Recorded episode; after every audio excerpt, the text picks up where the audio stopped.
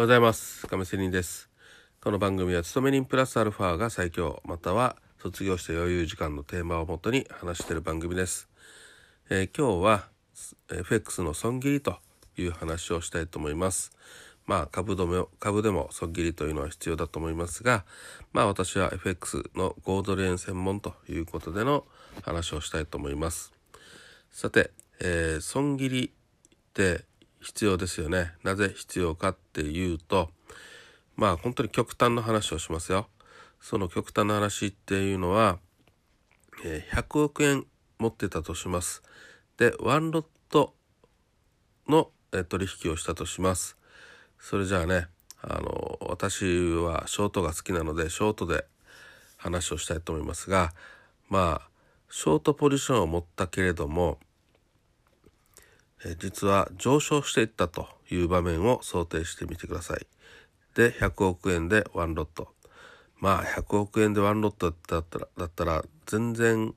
大したことないですよね。うん、痛くも痒くもないと思います。しかし、まあ、そのショートを持って、えー、上昇していった場面の時に、じゃあまあ、いつかは戻るかもしれませんよね。しかし、そのいつかはっていうのは明日かもしれない。でも1年後かもしれない。10年後かもしれない。ってずっと上昇していった場合、いつかは戻るんですが、その、えー、時間、もし10年後だったら時間がもったいないじゃないですか。だからやっぱり切って、えー、土点、ロングをした方がいいということになりますよね。さて、じゃあそのロングをしないといけないタイミングはいつなのかと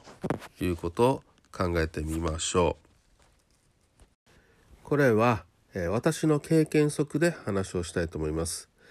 だいたい損切りした方がいいタイミングっていうのは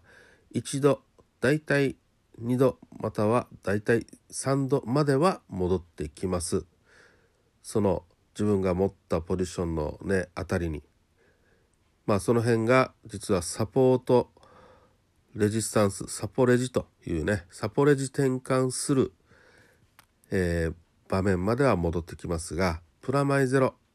になったら、まあ、損切りした方がいい。もしくは、プラマイゼロじゃなくても、ちょっとマイナスになった時に、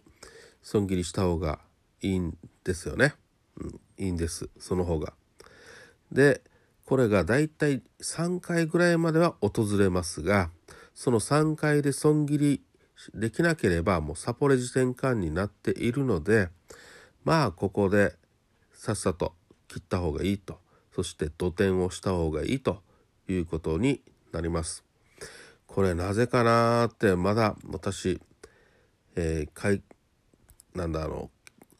理由は分かりませんが本当に経験則で1回2回3回ぐらいまでは戻るけどそれでもし切れなかったらまた一方方向に進んでえー、損がさらに膨らんでいくと、まあ、損切りするタイミングを失ってしまうというのが経験則です。まあ要はそれでまた一方方向にトレンド方向に進んでいくというのが、えー、長期間のトレンドということになります。ですのでまあ損切りせずに待っててもいいんですけどそれはじゃあいつなるかはわからないので早めに、えー、土点損切りして、えー、トレンド方向にポジションを持とうっていうような話でした。